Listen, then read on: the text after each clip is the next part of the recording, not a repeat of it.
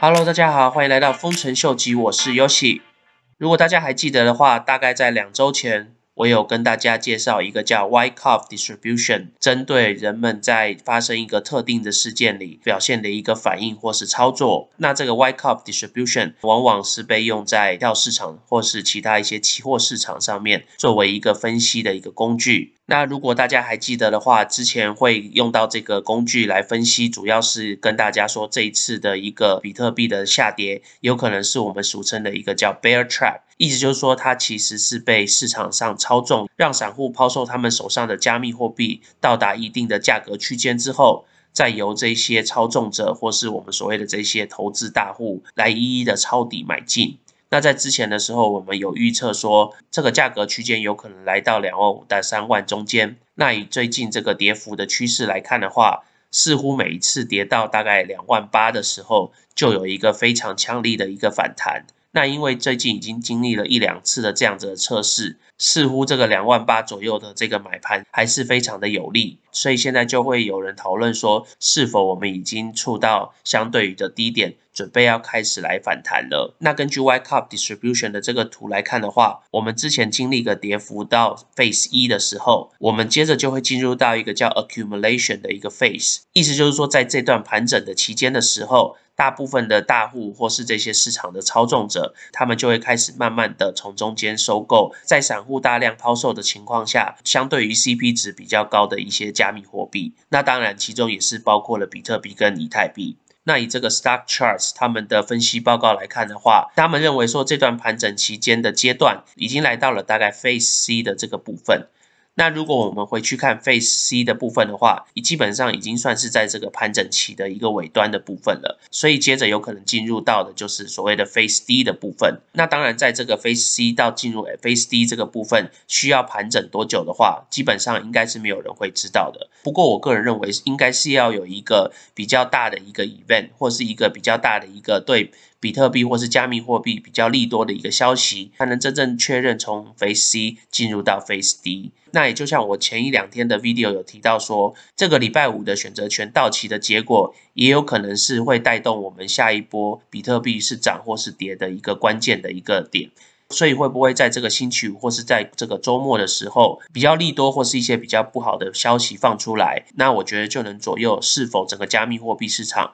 会真正的迈向 Face D 的一个决定的一个期间，那我个人当然是比较看好，到七月的时候，整个加密货币的市场应该会慢慢的回升，但是关键点我还是要在这个星期五看整个选择权的情况是如何。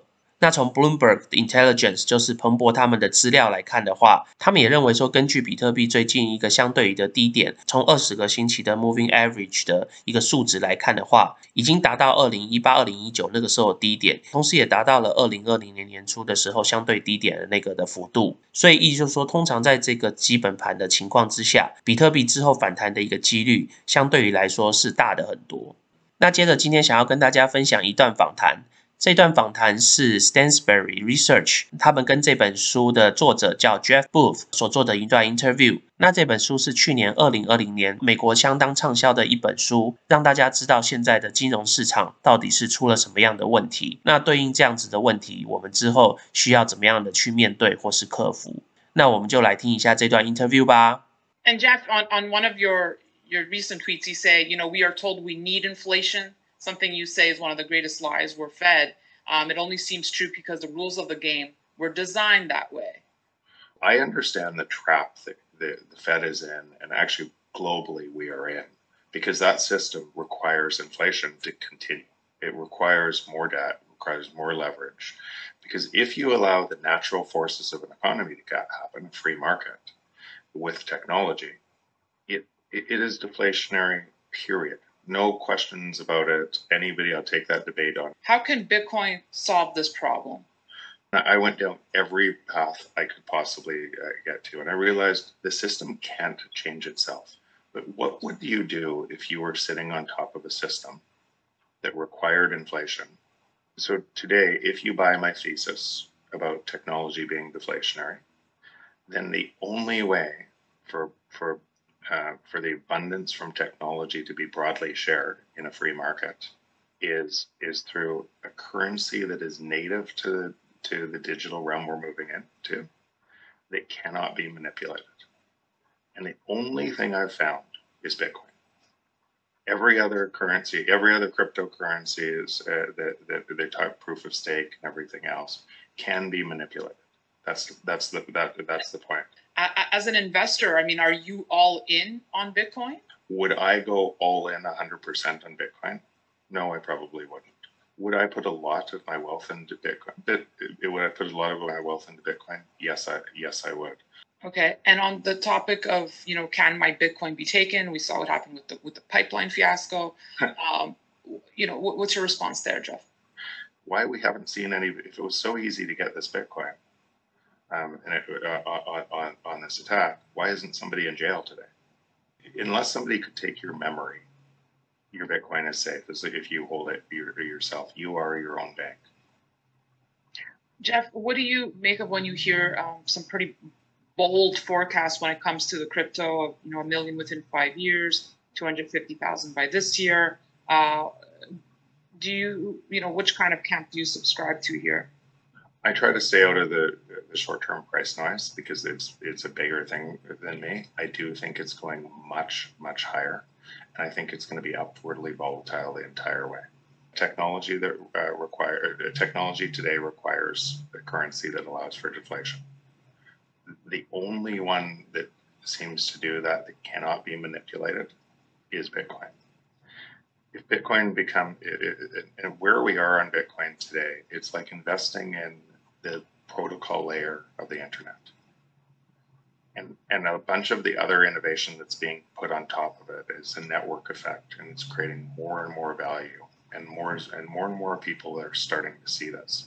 If you think 185 trillion dollars is a lot over the last 20 years wait till you see what's coming on the existing system because because mathematically it has to keep going. What would you do as a business? What do i do as a business uh, um, in that environment i try to move labor faster with technology because if I don't, then my business will fail because other businesses will use technology to uh, drive labor uh, away faster. Jeff, do you like any of the other uh, cryptos, Ethereum, for example? I don't, I, I don't because uh, well, there's a there's a whole bunch of reasons. Well, no, the number one reason is there is not another one that I believe could be not manipulated.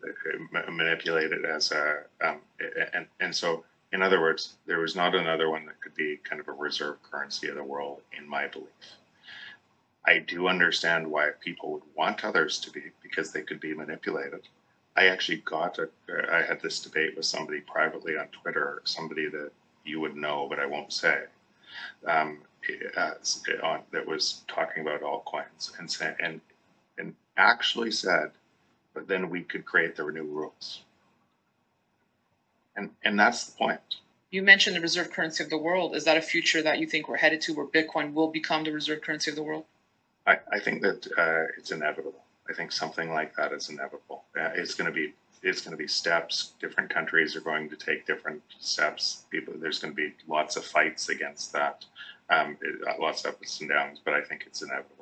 那希望大家看完刚刚这段 interview 以后，能对比特币有更多的一些了解，同时也能对比特币跟加密货币跟整个区块链的科技在未来的发展更有信心。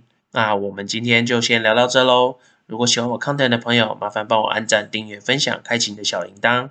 那如果对我的 content 有任何 comment 的朋友，也请麻烦帮我在下面留言哦。那我们就先聊到这喽，拜拜。